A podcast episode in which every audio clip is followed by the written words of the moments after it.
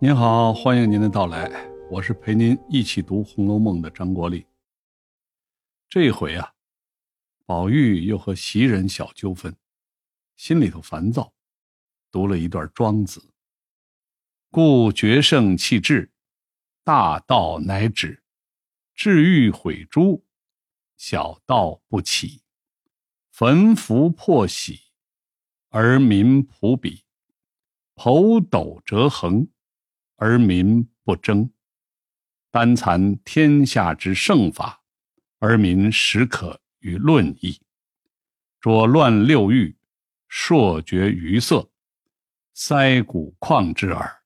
而天下始，人罕其聪矣。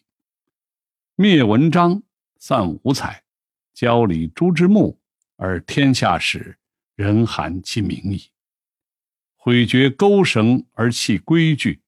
立功锤之旨，而天下始，人有其巧矣。这段话的大概意思就是：断绝圣人，摒弃智慧，大道就能终止；扔掉玉器，毁掉珠宝，小的盗贼就会消失；焚烧了符迹，破坏了印玺，百姓就会。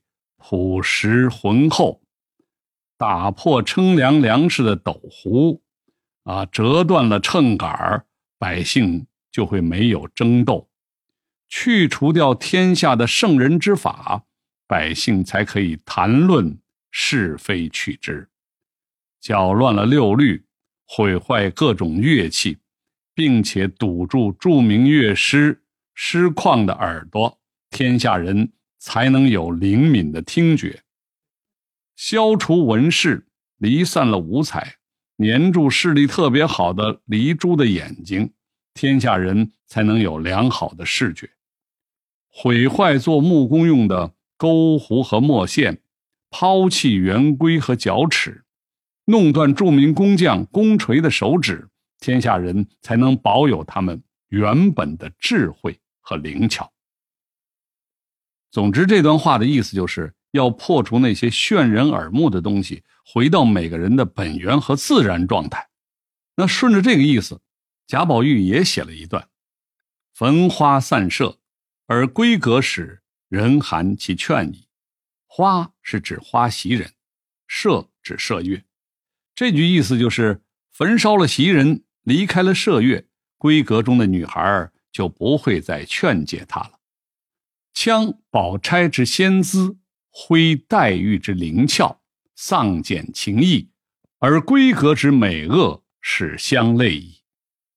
这句意思就是，残害了宝钗的美貌，毁掉了黛玉的才华，泯灭了人们之间的情感，闺阁之中的女孩子就没有什么美丑的区分了。彼含其劝，则无身伤之欲矣。那这句话的意思就是，他们不再劝诫我，就不会再有争吵了。羌其仙姿，无恋爱之心矣；挥其灵俏，无才思之情矣。这句就是说，残害了美貌，就会丧失爱慕的心情；毁灭了一颗灵巧的心，就不会有引人动情的才华了。比钗、玉、花、麝者。皆张其罗而谢其穗，所以迷眩缠陷天下者也。最后这句就是说，宝钗啊、黛玉啊、袭人、麝月这些女子，就像一张大网，又像一个陷阱，用来迷惑和捕获天下的人。我呢，只是一句一句简单的给直译了一下。当然，这些话到底有哪些深藏的意思，你可以结合上下文和整本书。自己思考一下。宝玉难过的同时，那边王熙凤和贾琏的女儿突然见喜了。见喜又是什么呢？见喜啊，就是出天花。在《红楼梦》那个年代，清朝乾隆年间，天花是一种极其恐怖的传染病，死亡率十分高。人们出于忌讳，不敢直呼天花的名字。就像渔民不会说翻转的翻字一样，因为开船他最忌讳翻船嘛，是吧？所以他忌讳这个字。另外呢，天花出过一次之后就不会再复发了，所以某种意义上来讲呢，也是一件好事，从此可以平安，所以称见喜。比如清朝顺治皇帝死后，八岁的玄烨登基，据说康熙皇帝之所以登上了皇位，就是因为他已经出过了天花，那么以后他就不会再感染了。当时宫廷里感染天花的人也很多，死的人也很多。当时没有现代化的医疗手段，就会有各种各样迷信的办法，比如书中说的预备桑虫和猪尾，这是当时用来治疗天花的中药，还要供奉斗枕娘娘。这位斗枕娘娘，据传说是专门管斗枕的神仙。古人面对自己无法抵抗的自然力量。总会把它神圣化，例如古时候经常发生蝗灾，人们对付不了，就修了很多蝗虫庙。